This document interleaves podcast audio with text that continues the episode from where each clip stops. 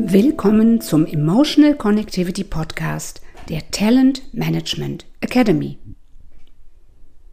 Rolf hat dir im letzten Podcast über den Umgang mit Menschen, über die du dich geärgert hast, erzählt und wie es dir hilft, etwas Neues auszuprobieren. Wie ging es dir denn damit? Vielleicht hast du ja auch ganz viel erwartet von dir, vom Ergebnis nach dem Ausprobieren. Dann warst du am Ende vielleicht enttäuscht und hast insgeheim gedacht, hm, da hätte ich mehr erwartet. Womit wir beim heutigen Thema angelangt wären, Erwartung wartet auf Enttäuschung.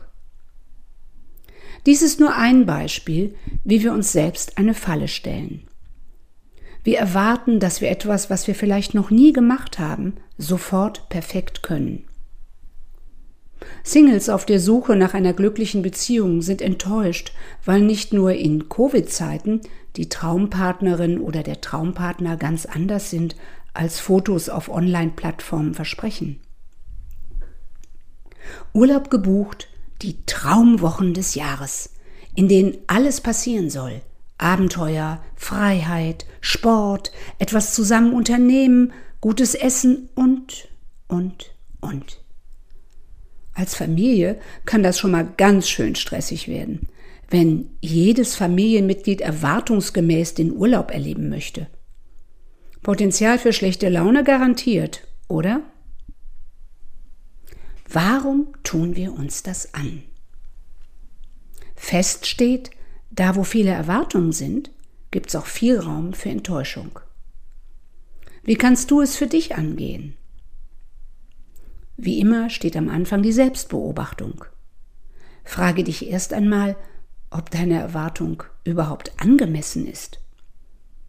Wenn dem nicht so ist, dann passe sie entsprechend an. Als Anfänger beim Jonglieren ist es wichtig zu üben, um die Bälle in der Luft zu halten. Sei also nicht zu streng mit dir. Wenn es um Beziehungen geht, hilft Reden.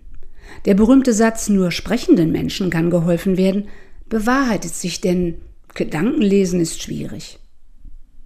Achte auf deine Worte und übernimm Verantwortung für deine Gefühle. Es ist ja durchaus legitim, dass Erwartungshaltungen sich unterscheiden in einer Partnerschaft oder in der Familie. Entscheidend ist jedoch, wie du darüber sprichst.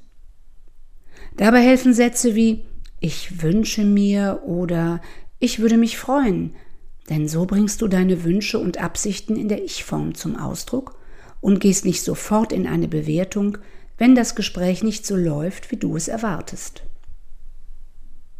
Und wenn sich die Enttäuschung dann doch einmal bei dir breit gemacht hat, kannst du diese Chance immer noch zur Selbstreflexion nutzen. Du kannst dir bewusst machen, was dir wichtig ist und wo du vielleicht auch nicht bereit bist, Kompromisse einzugehen.